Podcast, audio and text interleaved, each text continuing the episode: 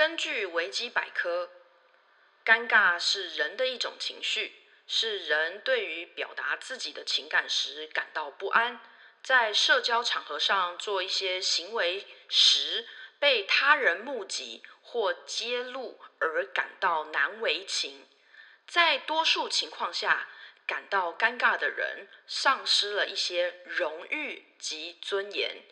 这种情感和羞耻相似，差别在于羞耻可以在个人情况下出现，而不需要他人见证；而尴尬的行为为多数源自于社会的不接受，而非道德上的错误。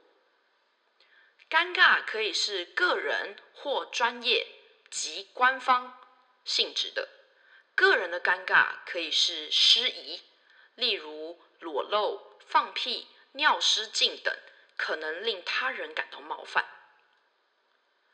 官方的尴尬可以是在一些官方活动中的失败，例如挑战者号太空梭的坠毁，令美国感到失威。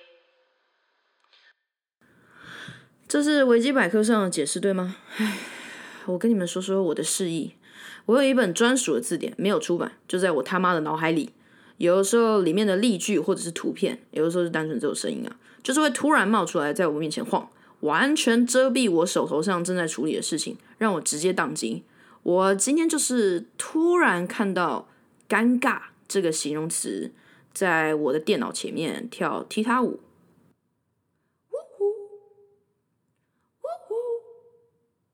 Oh my god！呜呼，呜呼！Oh my god！你知道我在学谁吗？算了。他边跳边喊啊，引起我的注意了。这该死的贱人又来了，而且尴尬词下的例句还一直不定时的增加。我的字典里每一个字词下都有属于我自己的释义、造句跟相似词。我这边举个例子来讲，会比较清楚一点。你翻到了那一页。然后就会看到洛梨相似词天堂例句成熟美味的洛梨融化在我舌尖时，就像在我味蕾下春药，懂吗？这样就懂了吧？尴尬例句那天我们全部七个人点了一猪排披萨吃，六男一女围着一份猪排披萨跟海鲜披萨，还有一大桶家庭号的原萃。看起来就像一桶竹子一样放在我旁边，我跟大家很不熟，大家都拿了一张纸巾，小口小口吃。我吃到一半才发现我没用纸巾，突然想起妈妈对我说：“女孩子在外面要秀气啊。”我假装没听到，继续吃。公司新来的大神表示他很忙，最近要帮公司弄架构，建很多什么什么什么什么平台，啥啥啥啥啥啥啥的，呃。呃，他讲的东西难道我觉得，就算他在湖州，我们也无从发现，就是这么的难。然后上司要求他扎实严谨，要扮演好很多不同的角色，然后每天基本上就是被操的要死。哦，就像在场七人同时开口，孟汉娜冰，好安静，当时真的好安静。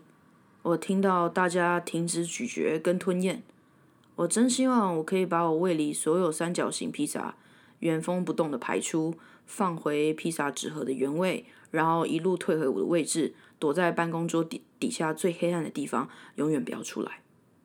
但是大神人很好啊，哈哈哈哈！你是说有一个亚洲女生，然后住在饭店里，很有钱，很好笑那个吗？拜托，请你住嘴！神人，你越弄越糟，我不敢说话。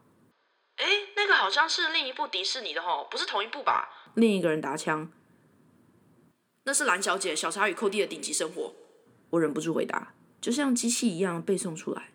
为什么这种事我就特别清楚？为什么我为什么搞不懂什么 COBOL、Java、JavaScript、Python 或是一些回旋判断之类的东西？但是这些东西我都会记得这么清楚？Why？为什么我可以听起来这么的蠢？Why？哎，那孟汉娜是什么啊？大神问。我吸一口气。